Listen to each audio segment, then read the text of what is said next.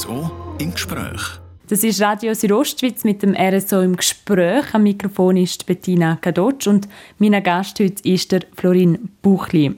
Er war über 34 Jahre Wildhüter, das im äußeren Albulatal der Gemeinde Oberfatz, Lenzerheide, Mutter, Brienz und Tüfenkastel. Sie haben überwacht, sie haben reguliert, pflegt, sie haben dokumentiert, geplant und auch kontrolliert. Jetzt gehen sie in Pension. Am 1. August sind sie pensioniert. Wir reden in den nächsten zehn Minuten über ihre Zeit als Wildhüter. Als erstes gerade einmal, wenn sie wählen müssten. Hirsch, Gams, Murmeltier, welches Tier fasziniert sie am meisten? Steinwild. Steinwild? Ja. Warum? Ja, Steinwild ist eigentlich so ein gemögiges Tier. Es ist relativ gut zum Beobachten und man kann auch die Lebensräume von denen eigentlich gut überwachen. Das ist faszinierend. Und eben die, vor allem die Ruhe und die, die Übersicht, wo sie geniessen, äh, von, den, von dem Lebensraum aus, wo sie eigentlich einstehen. Ja.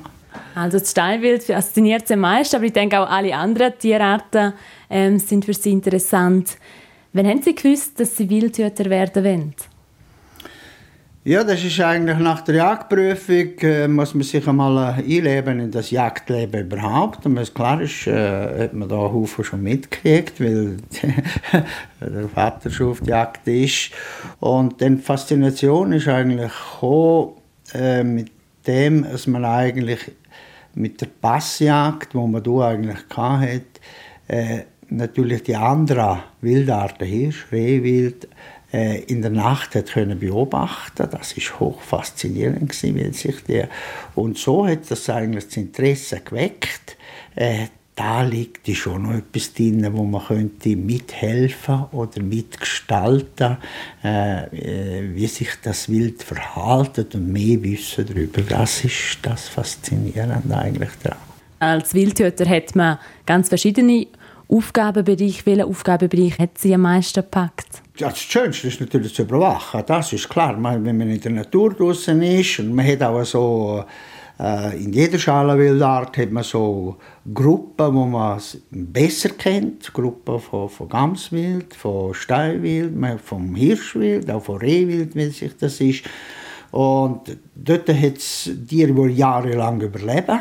Und wenn man die dann äh, beobachtet und eben schaut, wie die sich eigentlich, wie die den Lebensraum nutzen tun, das ist hoch faszinierend. Im Winter sind sie da und im Sommer, gerade bei, im Hirschwild ist es oft so, dass es natürlich größere Wanderungen gibt und die findet man nicht, oder man findet die Gruppe Stiere nicht, oder man findet die Gruppe Kahlwild nicht.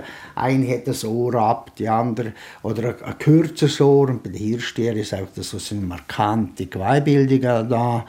Und man findet sie in den Wild nicht, und dann sucht man. Und, und man, schlussendlich findet man es, dann sagt ah, jetzt haben sie mich überlistet. ja. Haben Sie denn so ein, Tier, ein Hirsch oder irgendetwas, was Sie jetzt über ganz viele Jahre haben können beobachten und immer wieder den Lebensraum beobachten auch? Ja, es hat also, bei den Stieren hat es einige gegeben, oder hätten leben heute noch Teil, wo man wo ich schon äh, intensiv, auch in der Freizeit natürlich beobachten. Das ist ja das Faszinierende. Man kann fast der, äh, das Hobby, wo man, wo man als Jäger kann, nachher zum Beruf machen. Das sind dann oft auch so Zufallsbeobachtungen. Jetzt nach welchem Erlebnis sind Sie am Abend im Bett gelegen und haben gedacht, das ist jetzt, das ist jetzt eindrücklich gewesen? Man hat immer wieder Erlebnisse, ja, wo einem zufriedenstellen. Also das muss ich sagen, das gibt es oft und sehr, sehr oft. Aber sticht etwas aus als Erlebnis in all diesen Jahren? Ich komme nochmal zurück auf die Lebensraumerhaltung. Wenn man äh, in Gespräch, in, in Forderungen dass die Standbrungen hat, dass man Lebensräume erhalten kann, dass dort keine Infrastrukturbauten gekommen sind, dass eben die Vernetzung äh, äh, bestehen bleibt. Äh, das ist schon das ist eine riesige Befriedigung. Das ein konkretes Beispiel? Wir haben gerade im Raum Lenzerheide Lenz, wir haben die, die Infrastrukturbauten, touristische Infrastrukturbauten dort. Dort sind immer Forderungen von neuen äh, Anlagen, Biathlon-Arena, als man eigentlich dort auf dem Weg sind, ist mit Schaffung von Wildruhezonen in beiden Gebieten, in den touristischen Gebieten. Und was man geschafft hat, das Nutzungslenkungskonzept, das ist eine erfreute Sache, dass man einfach Gebiete hat dürfen ausscheiden, äh, dass es in Zukunft Gebiete gibt, äh, wo touristisch nicht mehr genutzt werden, keine Infrastruktur neu gebaut werden, und zwar auf, das ist eine Vereinbarung, die man eigentlich hat, wo das auf für 10, 15 Jahre geht und dass man dort dann einmal Ruhe drin hat. Gehen wir mal zum Stichwort Veränderungen. Jetzt äh, ist ja auch der Wolf zurückgekehrt in unserer Natur seit ein paar Jahren. Wie hat sich das verändert, ähm, Ihre Arbeit dadurch verändert? Also meine Arbeit ist mit dem Wolf, mit der Wolfspräsenz bei mir ist es noch eigentlich sehr, sehr wenig. Die Wölfe sind da, aber ich habe noch keine Rudelbildung also bei mir im Gebiet. Also. Und dort, wo er auftreten ist, muss ich sagen, in diesen Gebieten ist ja das Galanderrudel gekommen, nachher ist das über die Zur selber und wir haben dann da hinten im Albolantal hinterst eine Rudelbildung. Für die, die mit dem zu tun haben, die Wildhüter, das ist eine riesige Aufgabe. Ich kann das nur nachvollziehen, weil bei mir war der Bär im 2007. Was alles auf einem zukommt, mit Fragen, soll er sein, soll er nicht sein, hat er seine Berechtigung, auch da muss man einfach sachlich bleiben und sagen, der Wolf ist da, er ist gekommen und wir müssen lernen, den akzeptieren, so wie er sich verhalten tut. Wie die Handhabung ist, das wissen wir ja, die gesetzliche Handhabung, die eigentlich ist, äh, die ist nicht so weit fortgeschritten, wie man sich eigentlich gewünscht hätte mit der Abstimmung, die eigentlich war. ist. Aber trotzdem ist das eine Aufgabe, die wir in äh, entgegennimmt und wo man bewältigen tun. Und der Weg führt schon dorthin, wo der Wolf hat seine Berechtigung, wenn es Wölfe gibt, die eigentlich ungünstiges Verhalten haben, dann wäre es schon wünschenswert, wenn man eine andere, ein bisschen direktere Handhabung hätte. Welche Rolle hat der Wildhüter bei dem Zusammenspiel mit Wolf, ähm, Bedürfnis Jägerschaft, Bedürfnis Landwirtschaft? Ein Riesen man hat dort dann auch mit Leuten zu tun, die vielleicht ähm, hoch emotional sind.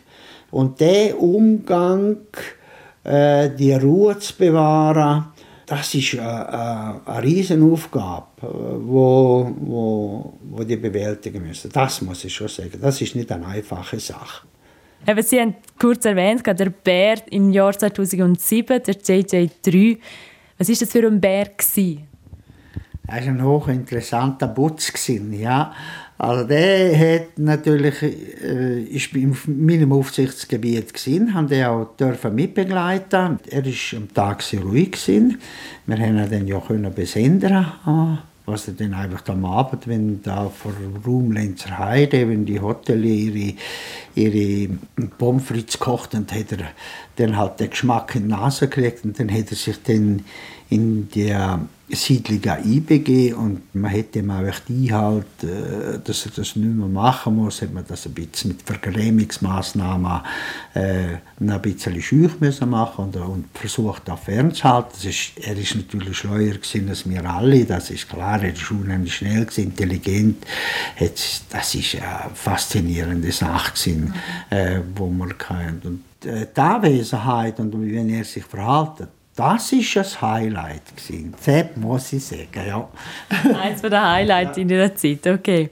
Über 34 Jahre sind Sie jetzt eben Wildhüter gewesen. Ende Juli gehen Sie in Pension. Wir haben jetzt über ganz verschiedene Themen, über schöne Momente, über schwierigere Momente geredet. Sind Sie jetzt ein bisschen wehmütig, dass Sie, dass Sie in Pension gehen? Eben, es ist nicht wie mit dem Drucker, wenn man wenn der Drucker etwas ausdruckt oder es kommt dann aus, das Papier, und das ist falsch gedruckt, dann tun wir das verknuggeln und dort sind der Papierkorb und das geht nicht. Das bleibt, der Faden bleibt einmal da. Wenn ich in die Natur ausschaue, ich einen riesen Überblick vom, vom Wohnhaus, wo wir jetzt so drin sitzen, über mein Gebiet fast. Und wenn ich da ausschaue, das schwingt halt immer noch mit. Jetzt äh, kann ich nichts mehr dazu sagen. Jetzt äh, über, überlasse ich das anderen und da schwingt schon noch Haufen mit. Und es ist natürlich schön, wenn man 65 darf haben, den Job hat so können, oder den Beruf so hat können ausüben und dann eigentlich mit einer Zufriedenheit, das darf in andere Hand liegen. Jetzt schließen Sie ab, aber am 1. August sind Sie ein freier Mann. Wo trifft man Sie denn an? Das ist so. Ich habe äh, zwei Nebenberufe, die ich eigentlich noch während dieser Tätigkeit als Wildhüter ausgeübt habe. Das ist ja eine prozentuale Anstellung, die wir noch haben.